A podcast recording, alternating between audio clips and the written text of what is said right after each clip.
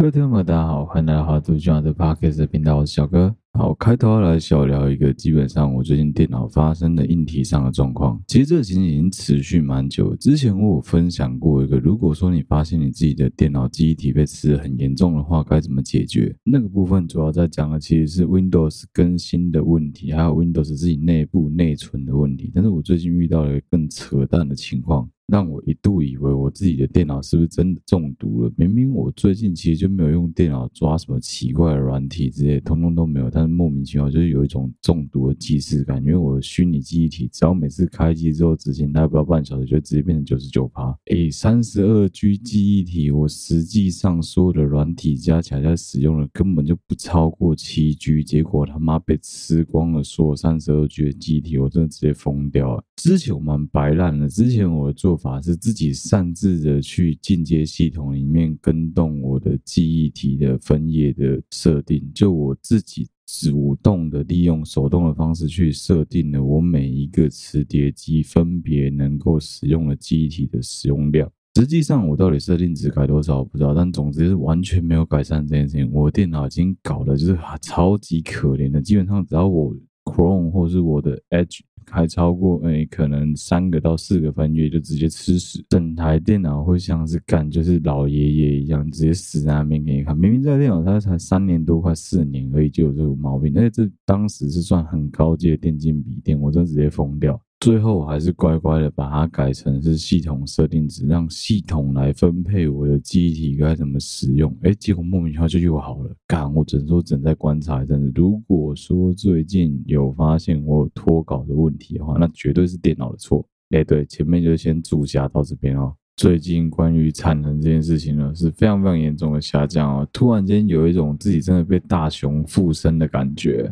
不敢说什么素材堆积如山，但其实如果说我现在去 Google 我自己的 textbook，或是 Google 我们的 Light 群组啊之类，其实老实说可以做的素材还蛮多。再加上说我其实也积了很多图可以画，哎，但是就是因为最近哦船上的一些工作上的事情，再加上说，哎，我们可能我要提早休假之类的，有一些，反正之后有其实在公布啊。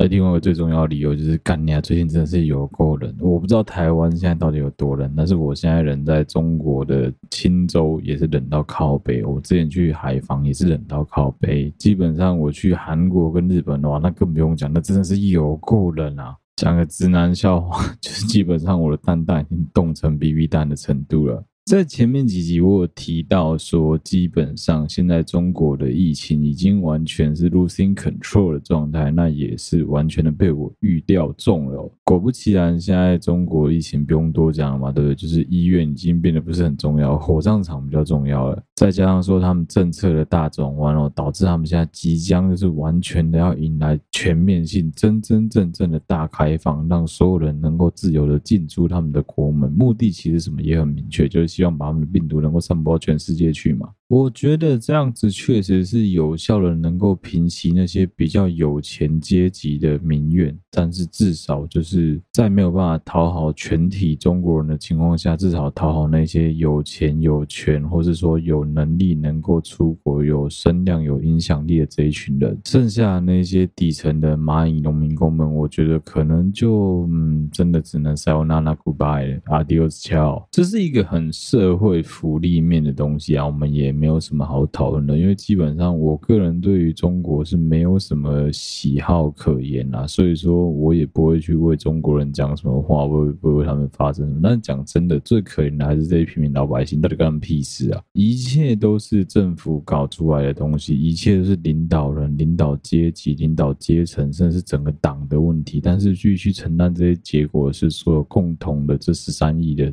人民们，我觉得是蛮白痴的啦。再加上说，其实很多情况下你。根本就不能怪他们的思想固化之类，因为那是人家的教育啊，他教育出来的学生就是这样，教育出来的人就是这样子。你要怎么去影响他们？我觉得真的非常非常的困难。这个改变是没有办法一时的，改变就要花非常非常长时间的。啊，刚刚开头都讲到我工作的问题，那就顺便跟大家分享一下好了。简单来说呢，就是我现在有可能会依照公司的安排，提早在这一集节目上片的时候，应该就已经在搭飞机飞回台湾的路上，或是已经成功的回到我家，在听着这一集的首播也说不定。哦，好，我刚刚查了一下我们预排的 schedule，应该是我已经回到家了，如果没有意外的话。那反正工作上的事情我也不会想要在节目上多谈，所以就之后有机会再说吧。总之，因为这样子的关系，让我最近在创作上面其实有点烂，有点懒，有点觉得说啊，就让我花点时间休息一下好了。不过我觉得可能要趁着在休假之前赶快多录几集，这样子我之后休假才有时间可以好好飞，好好爽。好了，开头小聊了一下中国的疫情，我接下来要来讲一些我觉得嗯，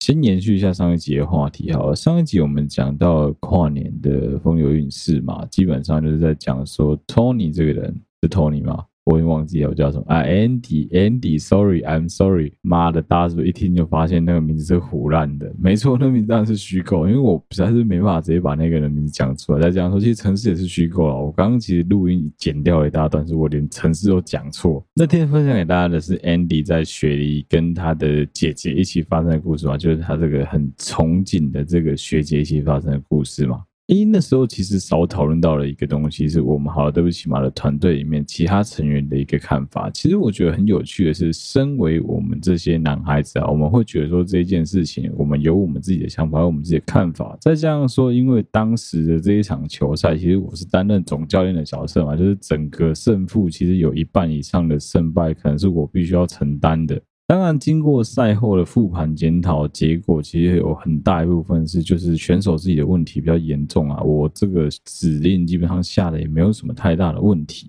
来讲几个我看到很多听众的回复，跟我们团队成员给我的回馈。好了，这些女孩子们给我的回馈。好了，首先第一个蛮好玩的回馈是他们讲到说，因为我给我们团队成员看到那个他跟这个女孩子拍照的照片。团队两个女孩子一致都认为说，不知道她的手在冲啥小。我们一般来说听到说照片里面不知道手在冲啥小，是以为说她手在乱摸。没有，他们两个是觉得说她的手非常的不自然，也非常的不大方。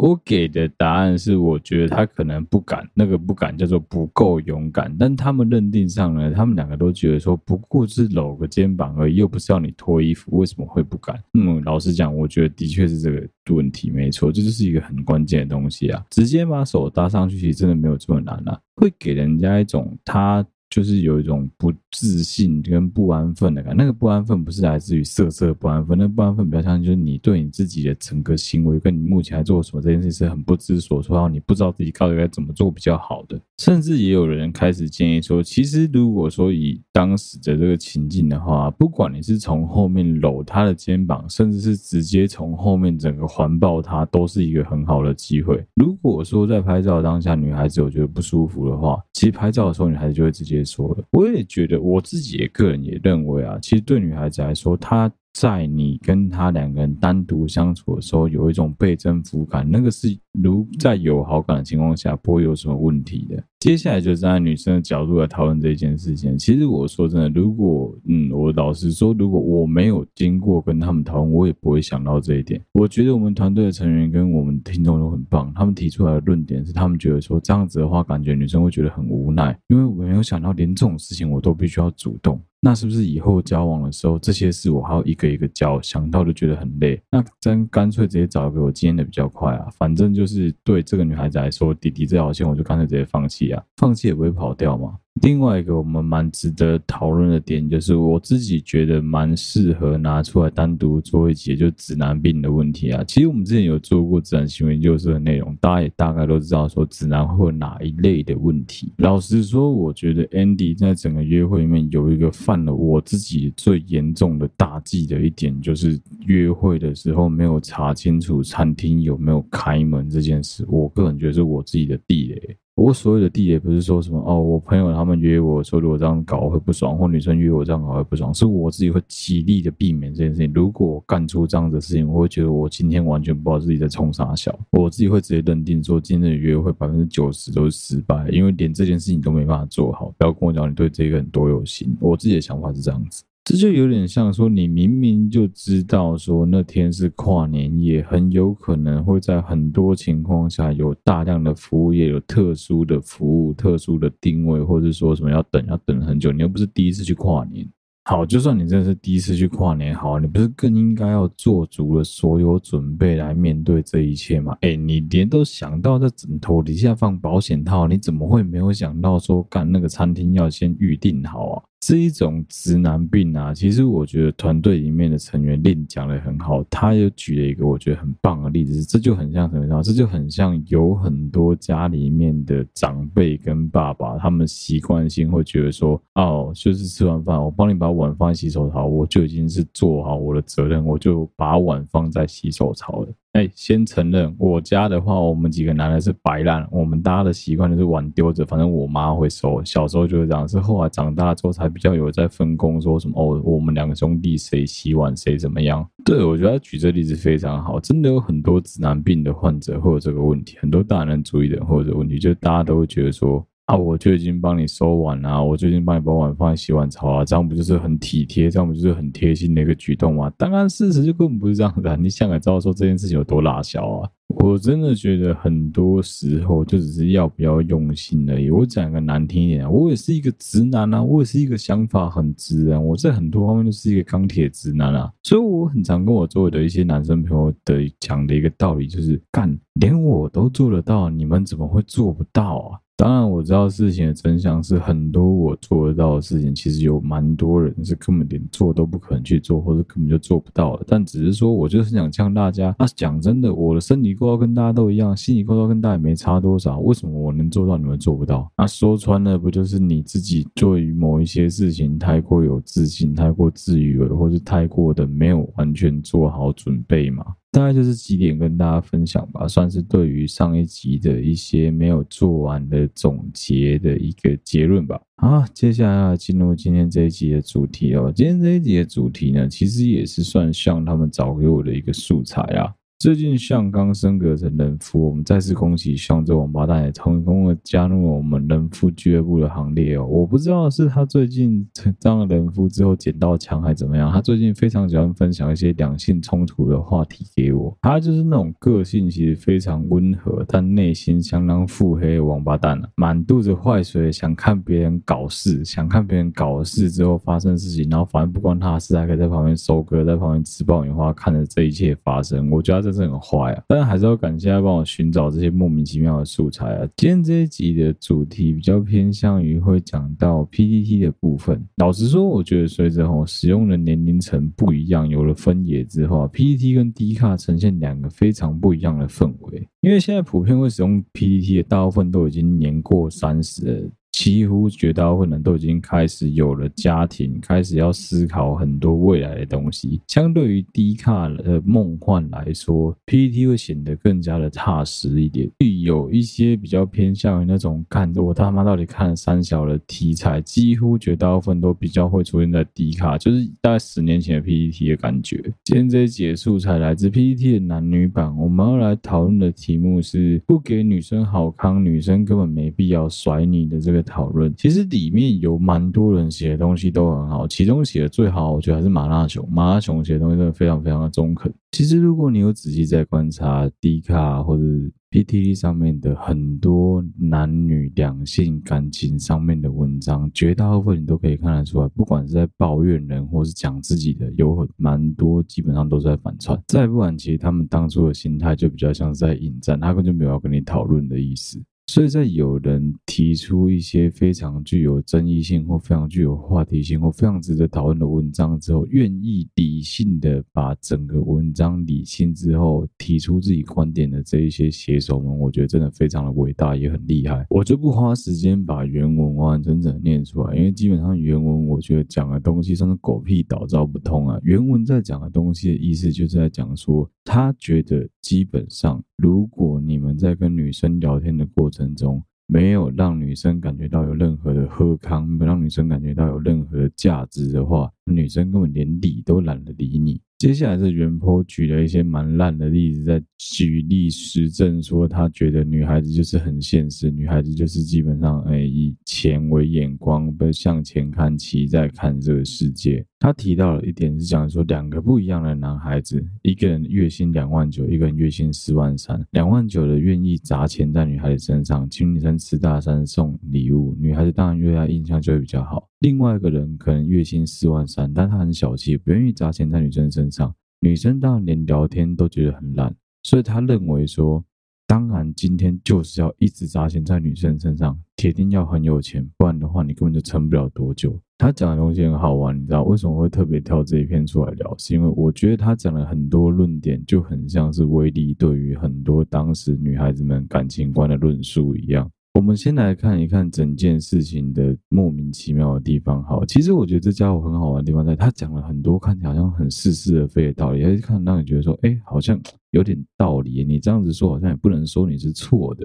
那你就思考一个问题就好了：谁不喜欢跟一个有趣、有价值的对象聊天？谁会想要浪费时间在一个你就不喜欢的对象身上？对吧？这是第一点。第二点是他在讲说什么，呃，就是要花钱这件事情。我不否认谈感情其实是很伤钱的，谈钱伤感情，谈感情伤钱，这是一定的道理。我们现代人的求偶方式就是拿出你的实力，什么就是你的实力，金钱就是最容易能够对价去 equal 你的实力的东西嘛。所以基本上现代人大部分都是看你的钱能拿多少出来嘛。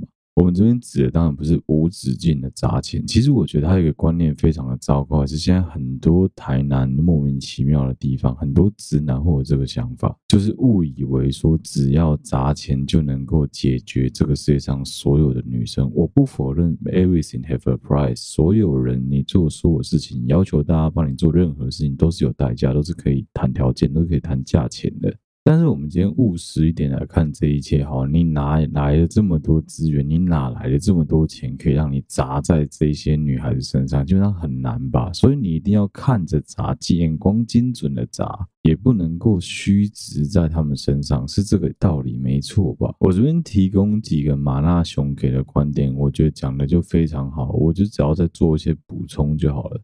没错啊。当然要有喝康的女生才会想理你啊！这个喝康装逼点来讲，就叫做价值。你能够提供高价值，自然对方就会想要跟你互动，甚至主动靠近。但问题就出在于，很多男性单身者心里永远都有一个公式，他们觉得价值就等于钱，钱就等于要得到实质的好处，而且他们就是幻想所有的女生、所有的台女都这么认为的，并且对此深信不疑，认为这就是世界的真理。或者装逼的讲说，这是什么良性的真实动态？其实这些单身仔之所以会有这个很严重的问题，很常发生的原因是因为你自己也是喜欢正妹啊，因为你看得上正妹，只看上正妹。但是很多正妹其实已经被大量的白骑士、大量的舔狗围绕了很多年，所以他们早就已经被宠成公主或蹭饭仔了。第二个可能性是因为你跟异性接触的经验很少，可能就那一两个。但就因为那两个刚好是这一种女生，所以依照经验法则，就觉得所有女生都是这个样子。接下来就是我们刚刚前面讲到的，你只会靠砸钱来约女生、追女生。本身钱如果不够多，就会开始嘴说女孩子很现实，只挑钱多的。如果说你钱已经算多，但还是追不到，你就会觉得女生更现实，只会选钱更多的。接下来就会逐渐形成，好像女孩子都很爱钱，女孩子都很现实的这个信念。然后最恐怖的就是，他会套用在所有女生身上，不管是他遇过的正妹、其他正妹，或是更正妹，或是他看不上眼的妹，他全部都会纳入这个框架底下。没错啊，前面这一段是麻辣熊写的东西，我跟你讲，干他讲的真的非常非常的有道理，也非常非常的中肯。你就想一个问题就好了，为什么有很多人都会讲说什么啊？我跟你讲啊，我在交友软体上面遇到那些女孩子，每个都很现实啊。你的每个到底是几个？是五个、六个、十个、一百个、一千个、一万个、一千万个？你到底讲了几个？我不知道我们的节目上跟大家分享过。其实我也是有玩过很长一段时间交友软体，那时候就无聊，然后单身的时候玩过很长很长一段时间交友软体。对我来说比较好玩的，应该是观察社会百态，观察里面男女之间的。关系跟那个上下的对价组合有趣的地方，我会把自己的身份模拟成各式各样不同的人设。我可能今天会是一个大学生，我可能今天会是一个中年男子，我可能今天会是一个事业有成的单身狗，我可能今天会是一个离婚的失婚男性带着个小孩。但我发现我做这个实验很容易失败的一点，不是什么因为我长太丑，而是因为我讲话太北烂，导致每个人都会想跟我聊下去，不管我用怎么样的人设。所以我渐渐的就发现了一件事情，其实啊，以在交友软体里面啊。真的长得帅、有钱都不是关键，我这一点都不帅啊！我跟帅基本上不太沾得上边。可能十年前、二十年前你还能说我帅，我现在绝对不是帅啊！我现在就是个有趣的、即将迈向中年的年轻叔叔，大概就这种角色吧。啊，不重要。所以我的外貌条件是不如那些帅哥的，我早就知道这件事情。那你要说我很有钱吗？我也没有很有钱啊，我都只是赚的钱够我用，买锅贴不用看价钱，就这样。我没有到什么买金饰不用看价钱，我只有买锅贴不用看价钱这个等级而已。那可能我已经在中位数的前面，但是仍然我觉得还是有不足的地方嘛。那我只能靠什么东西来维持住我的价值？最重要就是有趣啊！你就是要让人家觉得说你能够具备一些让别人主动去想要了解你的特质啊！你不能每次都只会哈哈呵呵，要不要跟我来一发？你每次都讲这种没有营养的东西，到底有谁会想甩你啊？另外一个关键就是经验法则嘛。很多人会利用自己曾经的经验来套用在所有周围的东西身上。我举个例子好了，男生当兵的时候，每个人都讲到说啊，干，我跟你讲，那个当兵的哦，教育班长是最急掰的，那个班长就是超级凶，不知道凶杀小，一群八加九臭猴子。我跟你讲啊，那些班长就是怎么样怎么样。你有没有想过，有可能你刚好就是运气这么好，遇到新训里面的班长是读过书的文明人？有可能吧？你没有这么衰吧？归纳法则告诉你说，某一些群体的某一类型的某一种人，好像都蛮容易怎么样，不表示那个群体里面就不会有黑马，就不会有白羊，就不会有其他类型的人啊。老是喜欢套用一些什么女生都怎么怎么样，男生都怎么怎么样，他们都怎么怎么样这些白痴，我只能说你们真的是目光非常的狭隘。不是嘛？你就想想看嘛，难道所有 Toyota 的车都是不好的车吗？那 GT 八六、GR 八六你怎么解释？为什么会有人说什么啊，在那个地方也会有清流这个讲法？不就是因为其实以经验法则来判断那个群体里面的任何事物都是有可能会出错的吗？另外一个我觉得很有趣的就是样本数，我很常跟我周围的一些朋友聊天，聊到说在交友软体上面你花了多少时间，跟多少的样本，跟多少女生聊过。天跟多少异性聊过天，得到的结果是什么？我知道在交友软体上面跟人家聊天，从头到尾开始重新经营一段关系是很累很累的一件事，所以很多人不想花这个时间。但是你知道吗？你一天只要花大概五到十五分钟的时间去滑交友软体去做配对之后，去跟人家好好聊天，你就可以遇到一个可能就可以遇到一个蛮好的对象。你为什么不试试看？我自己的伴郎之一，我这辈子最好最好的一个朋友，我的大学同学，他基本上之前也是一个就是非常消极在玩交友软体的家伙，但是就在我备婚的这段期间呢，他疯狂的滑交软体，真的是疯狂。一直都没有遇到一个合适的对象，甚至可能有一些异性有好不容易约出来之后，就发现说，嗯，可能不是这么适合他，在各方面约出来之后，发现说，嗯，这个人可能没有办法长期的交往，没有办法长期的往来，所以就放弃了。后来在他努力不懈之下，花了可能有接近靠四个月到五个月的时间吧，也还是遇到了一个蛮好的对象，最后两个人走在一起了。不要跟我说不可能啊，哪有什么不可能的？现在这个年代不是以前，以前我们的爸妈都会鼓励我们说，少去跟网络上那些人交往，少去跟网络上那些人往来，这些人都是坏人，你不知道对方存着什么样的心思。我不知道大家有没有印象，其实有蛮多的 KTV 好乐迪新据点是严格禁止办网剧的，在某一个年代，现在我不知道还会不会禁止这件事情，但我记得我在读大学的时候。吧，新据点是有严格规定，你们的聚会不可以是网剧，网剧它是拒绝你们在里面开任何包厢的。其实我也不知道他怎么会知道我们的目的是什么，我觉得蛮白痴的。你利用你的经验去归纳出一个结果，这就是一种在贴标签啊！你贴出来的标签往往都是有问题的，往往都是没有经过任何的审核跟检验，只有经过你自己的经验来过滤而已。那就是半点不由人啊！你就是只能一辈子活在这自怨自艾的狭隘世界里面，然后一辈子都去骂说什么啊，这些台语去死去死去死去死，仅仅是讲这种干话而已。我觉得对你的人生不会有什么太大的帮助啊。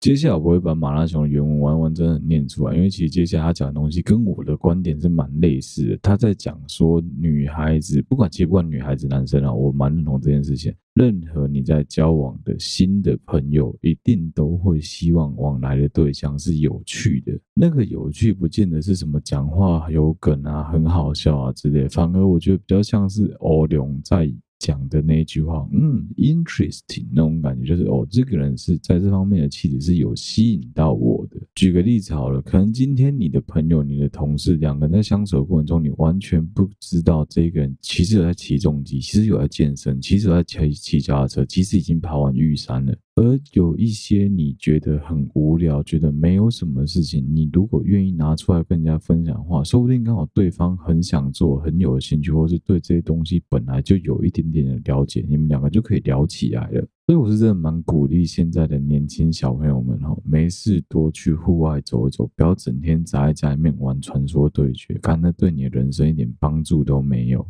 我可以理解有蛮多人因为长期工作的压力的关系，导致你回到家里面就什么都不想做，只想瘫在家里当一滩烂泥。但是我真的很鼓励你，不管怎么样，一个月两个月还是要花点时间到户外去走走，到郊外去踏踏青，跟外界接触接触，散散步都好。就是就算只是去可能什么海边的海堤看个风景，吃个什么海产，或是带你家的狗出去遛一遛，或者带你女朋友的狗出去遛一遛都好。不要整天宅在家里面，你每天躺平在家里面靠背说什么啊？干，我就是不想交任何的对象啊！我跟你讲，这些女人没什么用啊，这些女人基本上哦，就是只是想要我给他们好处而已。废话，他妈谁不是互相的？谁不是互相让对方成长？这也算是一种给好处吧。接下来，马大雄提出了一个我也很有兴趣，而且我也很想跟大家聊一聊的观点，就是女孩子到底是不是慕强的？PUA 里面很爱讲嘛，女孩子是慕强的。女孩子当然会慕强啊，男生都会慕强，女孩子怎么不会慕强？差别就在于说，引用马拉松的讲法哦，重点就是这个强是什么，就跟价值，就跟好康一样啊。你不要肤浅的去想说什么，就只要有钱跟社会地位都可以，然后再脑补说所有的谈女都这么肤浅，会慕你那自以为标签的强就贴上来。其实，在很多情况下，你都能够不知不觉地散发出一股你是强者的气氛。我举个例子好了，你在认真的做好某一件事情的时候，那个样子基本上都很容易吸引到别人的注意，不管是异性也好，同性也好。很多女孩子会觉得，她男朋友让她心动的那一瞬间，是她手握着方向盘，单手。倒车入库的那个样子，会让他觉得干超级帅。有些男生因为是业务的关系，因为工作的关系，必须穿着西装。女孩子会觉得男生在勒领带的那一瞬间，单手把领带往上扎的那一瞬间很帅。也有些女生是一定要靠眼神，她只要看到她男朋友很专注的在做某一件事，打电动除外，她就会觉得说：“哦，我男朋友怎么可以这么帅？”你懂我意思吗？基本上，你想要让你的另外一半觉得你很帅。不是一件很难的事情。你想要吸引女孩子注意，说：“哎，你在某方面是蛮厉害的，蛮有特色的，蛮有趣的，蛮强的，没有这么的困难。”但是如果你是很固步自封的，就是啊干，反正我的家内内啊，玻利比亚娜这些女孩子红波沙好了，反正他们就是没办法接受这样子的我。我跟你讲，那是因为你没办法接受你这样子，你没办法接受这样子的自己。潜意识里面，你就是那种大雄心态，鸵鸟起来，觉得说啊，我的是被塞，我就是不行啊，我做什么都不行，没有哆啦 A 梦，我就什么都不是。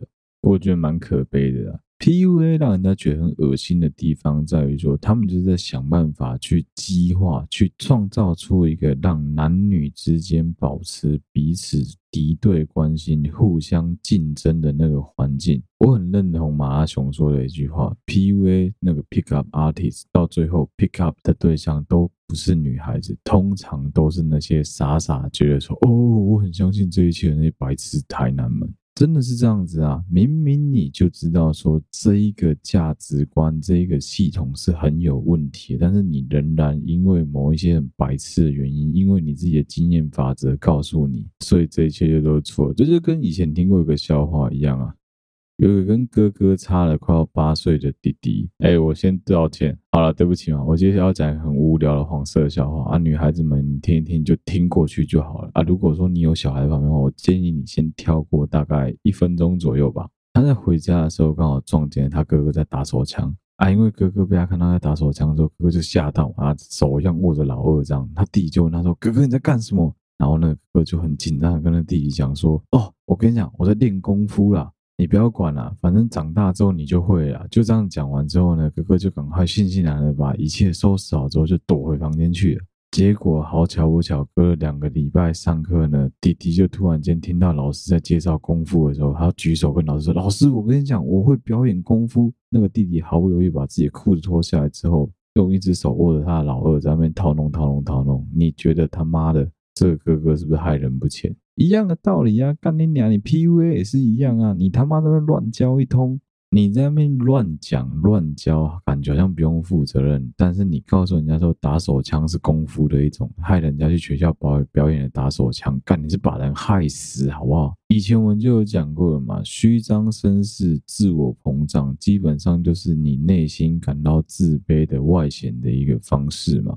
很多在那边假装自己是阿法男的白痴们，其实他们不过就是在实行 PUA 里面那个，就是让人家误以为说自己很厉害、膨胀的那一套而已。内心里面有多自卑，我们就不讨论了。但我觉得真的就是很可怜啊！哎，这一集不知不觉讲到 PUA，讲到 PUA，我就想聊一个东西，就是我不知道有多少人跟我有一样的想法，是我一直都觉得，好了，虽然说好不讲，但我还是忍不住想讲一下。好，对不起啊，我道歉，好不好？威力，我还是要继续监督你。虽然我一点都不想监督你，但是因为你实在是让我觉得干大概就天啊，所以我决定我还是要继续监督你。所以就让我花点时间继续的凑你一下。我自己个人是这么觉得，我一直都认为威力用的手段其实非常非常的高明，他玩的基本上就是 PUA 那一套。当然，你可以说，我猜他搞不好根本就不知道什么是 PUA，他也完全没有对 PUA 有任何的兴趣。因为说真的，以他的性向，他是不需要去了解 PUA 的。但是他确实利用了人性当中会很想要去慕强的这一个观点的这一个弱点。来塑造出一个自己非常厉害、非常阿法的一个形象。你看，时至今日，威力事件都已经过了他妈快要一年了，还是有一大堆的傻帽继续的被他骗。你要知道，你为了你自己所做的一切努力，都是你为你自己所做的，都是你自己做的，都不是威力让你做、帮你做、教你做，或是告诉你该怎么做的。你仔细去看他写的所有那些狗屁倒灶。的东西通通都是在打高空，他根本就不敢老实的告诉你说方向应该怎么做。我记得是前几天吧，有人跑来问我说，他在应该印象中好像是私讯我，然后丢了一个威力的线动给我，跟我讲说什么，你看威力花了十几万去包瑞士还沙小饭店住，我想说十几万对他来说还好啊，不就骗三个粉丝就有了吗？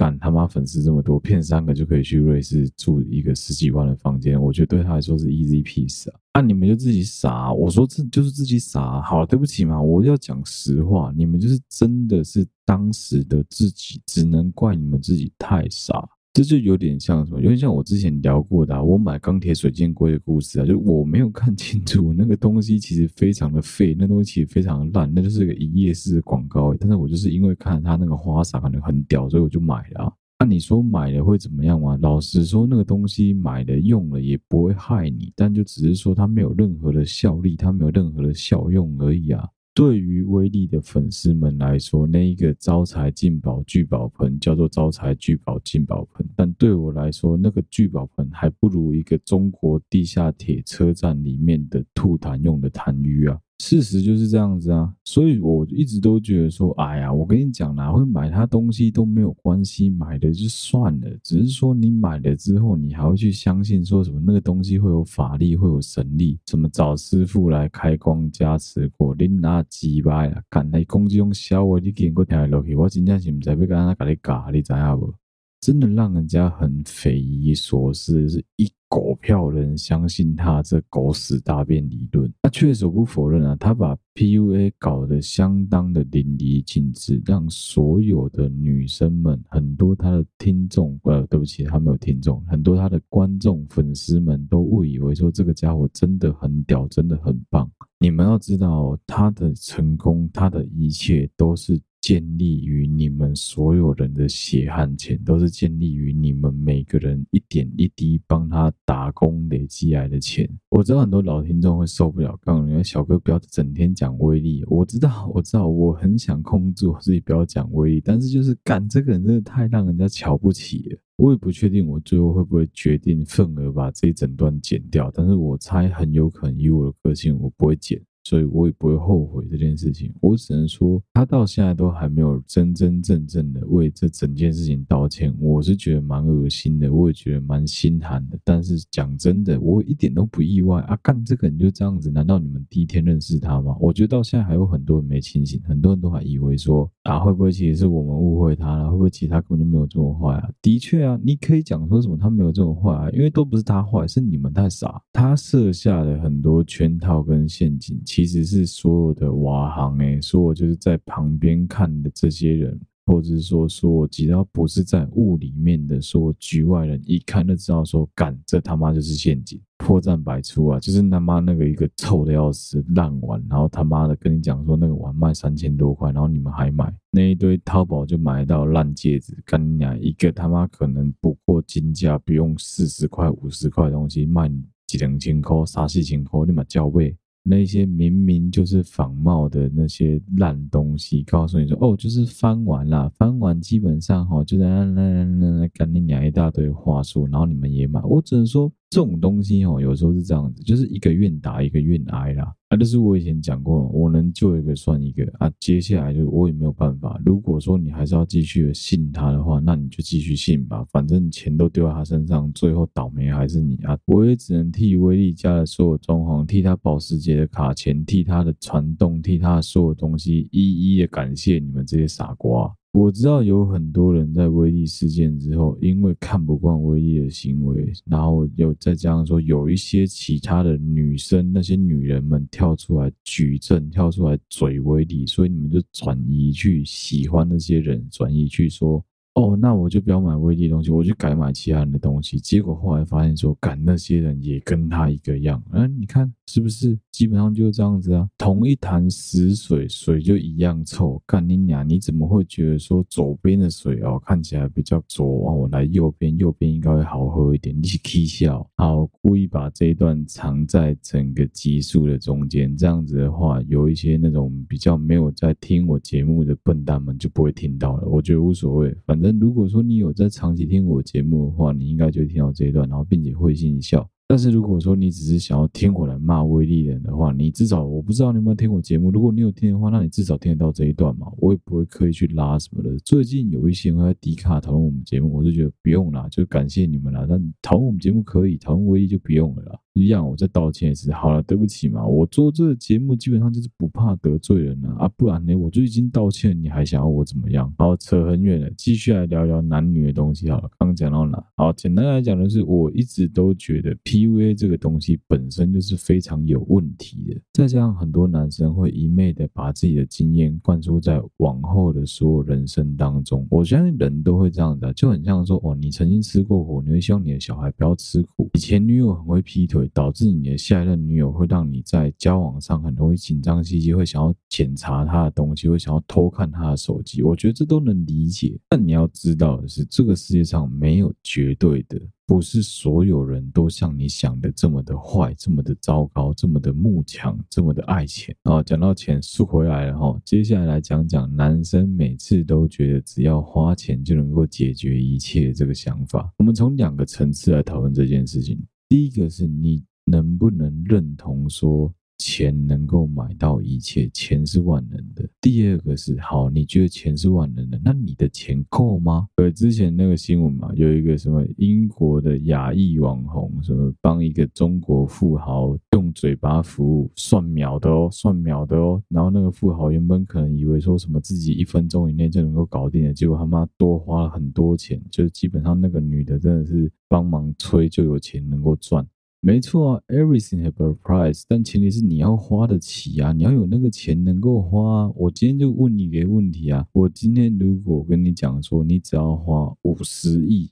就能够让这个世界上你最讨厌的人永远消失在这个世界上。你要不要付我这五十亿？你怎么可能付得起？你根本就没有五十亿，你跟我谈这么多干什么？如果你真的有五十亿，你为什么要让你最讨厌的人消失在这个世界上？就不要理他，过很开心不就好？五十亿耶，你神经病啊！不要说五十亿啊，我跟你谈个条件：从今以后，你的薪水的三分之一都归我。啊！我帮你想尽办法，让这世上你最讨厌的一个人，直接从此在这地表上消失，不会有任何人记得他。你愿意跟我交换这个条件吗？你怎么可能会愿意？白痴哦！你往后人生的三分之一薪水都要交给我，你是打个派系哦！很多男孩子会误以为，其实不止男孩子，有一些女孩子在金钱观念上或者误会，会觉得说什么哦，反正我要搪塞他，我要 cover 他，我要让他不要生气，这块方就买礼物送他。哦，我没有时间能够陪他，没关系，我只要花钱就好了，我只要给他红包，给他礼金，他就能够跟我继续交往了。拜托，你是觉得你的另外一半有这么的？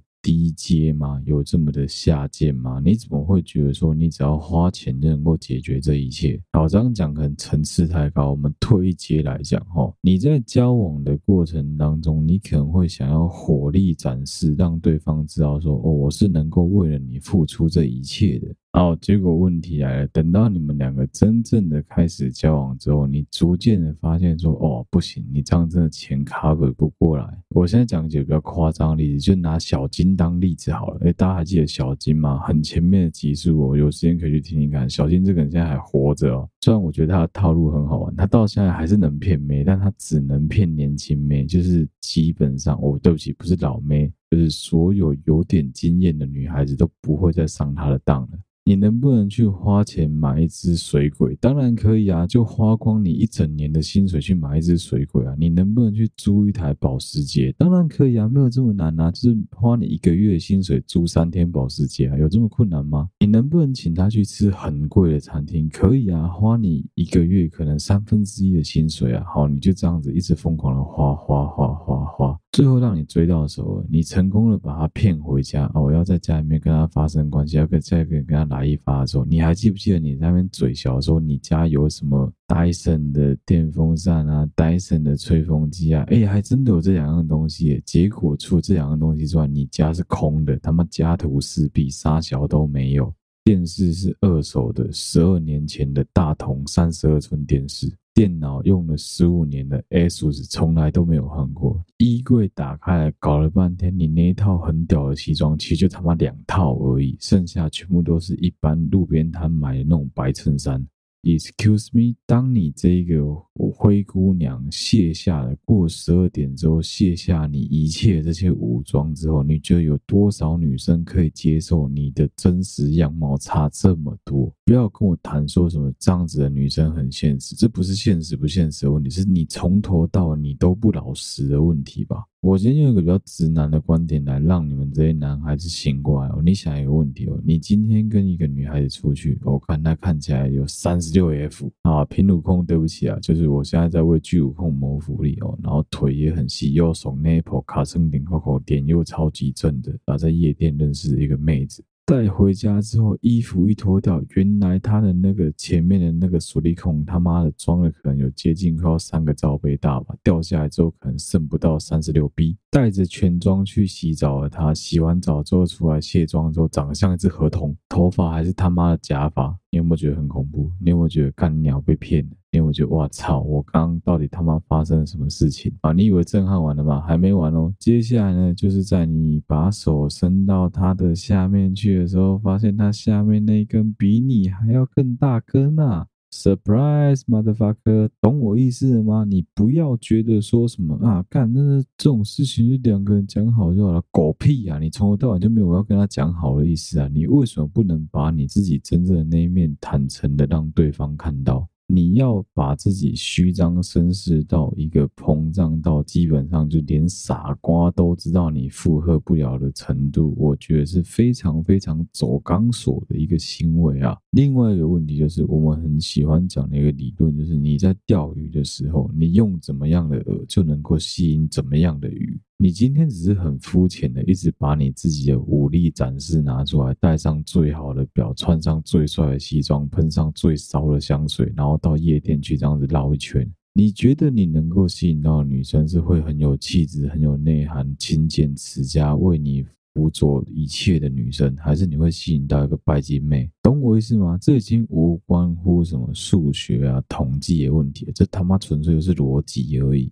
等到你跟人家交往之后，再来嘴人家，再来骂人家，说什么啊？这女的怎么这么拜金，怎么这么现实？我真的是看走眼了。你他妈的，我真是很想一巴掌给你呼下去，你知道吗？很多人喜欢故意去利用两性之间的冲突来塑造出很严重的二元对立，激化两边的冲突之后，从中谋得利益。那最可悲的就是，通常这些既得利益者都是躲在背后的人啊，又。一大群的键盘乡民，有一大群的酸民，有一大群的笨蛋，会在前面拥护着这些人。没错啦，我觉得修身齐家治国平天下这道理是一定不会错。把自己的外表打理好，把自己弄得干干净净、帅帅的，我觉得是好事。但是你要搞清楚的一点是。你今天是什么身份，就应该穿着怎么样的打扮。你千万不要让人家有一种你就是个高中生，硬要穿着西装去面试的感觉。哎，没错，我至今仍然不能理解为什么台湾的大学面试非得逼着那些高中生去穿西装，我觉得超级白痴的。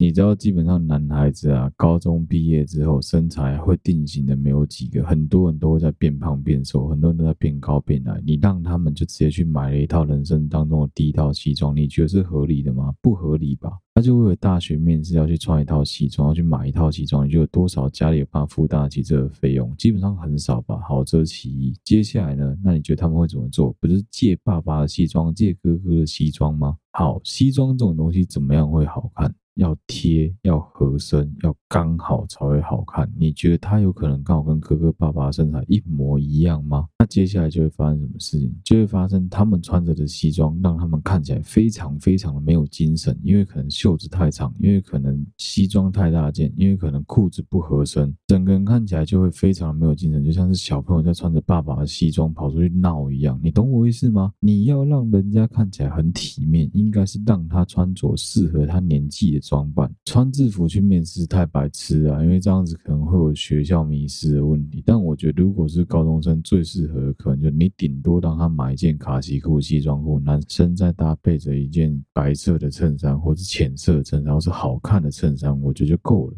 他们是要去学校读书，不是要去当业务的面试。到底为什么要逼大家穿西装？我真的觉得超级白痴。我记得我去我们大学面试的时候，我是穿着衬衫跟牛仔裤吧，啊姐是一样上啊。干，我跟你讲，基本上对那些老师来说，他根本就不会屌你的穿着，你不要穿得太夸张。这边可以讲一个。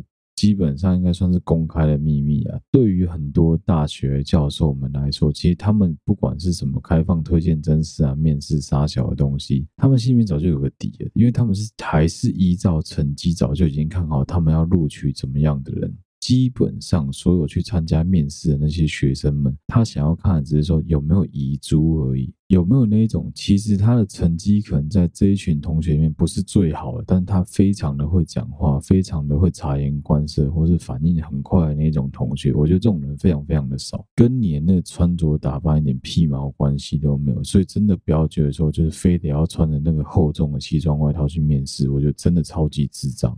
但是我更相信的是，你不管怎么样，你的装扮必须要适合你的年纪，适合你的工作，适合你的身份地位，不要去穿一些就是非常超龄的衣服。在感情上面展现你的活力也是一样的道理。你明明就是一个收入可能只有三万五的上班族，你硬要开一台保时捷，硬要开一台法拉利，你哪来的钱？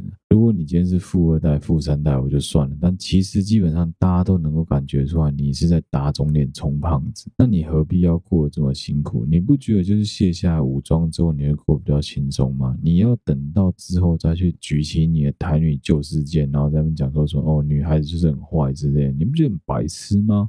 会带女孩子去体验她从来没有遇过的有趣的事物的这一些男孩子是最吃香的。懂得享受生活是很重要的，懂得去品味生活也很重要。但是要养出一个很装逼的假生活，我觉得非常非常的智障。你又不是威力，你又不用骗人家钱啊。最后做个结论来做结尾哦。其实我觉得基本上啊，在男女的感情当中啊，不管你是追求者或是被对追求者。双方都会希望能够坦诚相见，能够拿出最好的一面来面对对方，但是绝对不是碰红，绝对不是虚张声势。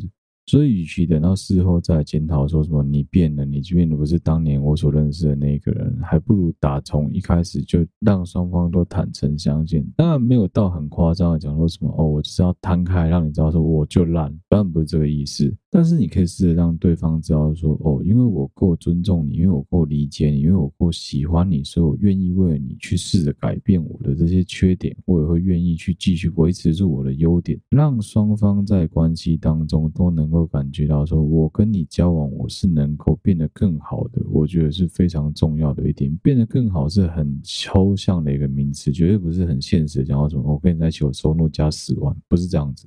再来就是男生要如何的保持有趣，绝对是。比男生要如何的保持自己有钱来的重要，非常非常的多。这个有趣的范围很广啊，包括说怎么充实自己的内涵啊，培养自己的兴趣啊，或是如何让女生能够对你的事情有兴趣，或如何介绍你的兴趣给女孩子，我觉得都是非常重要的一环。为什么有些男生就是有办法说得动他的女朋友，说得动他另外一半，陪他一起打电动？为什么有的男生就做不到？其实就是基本上你要花多。少的力气，花多少的心血去试着让女孩子理解你在做什么。这很广泛了，不管你的兴趣是骑车也好，爬山也好，健行也好，露营也好，打电动也好，你要如何让你的另外一半引起他的兴趣？说，哎，我也想要参与你的生活，而不是一昧的，就是我们去迎合对方，对方喜欢什么，我就要跟着喜欢什么。女生喜欢看电影，我就要开始疯狂看电影；女生喜欢听音乐，我就要疯狂的听她喜欢的音乐。我觉得都是非常白痴的行为，久了一定会露馅啊！对方一定发现你是个草包，我觉得没有必要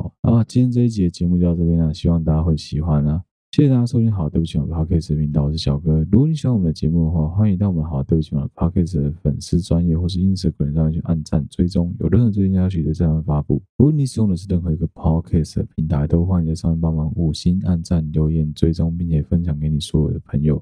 一样哦，好，对不起，马跟碎啦都要同步的征稿。如果你有任何的有趣内容想要分享给我们的话，都欢迎你分享到我们的私讯，我们的粉丝专业私讯给我们的小盒子，我们的工作人员看到都会帮忙做回复。好啦，再次谢谢大家收听，好，对不起，马的 Podcast 频道，小哥，我们下期再见啦，大家拜拜。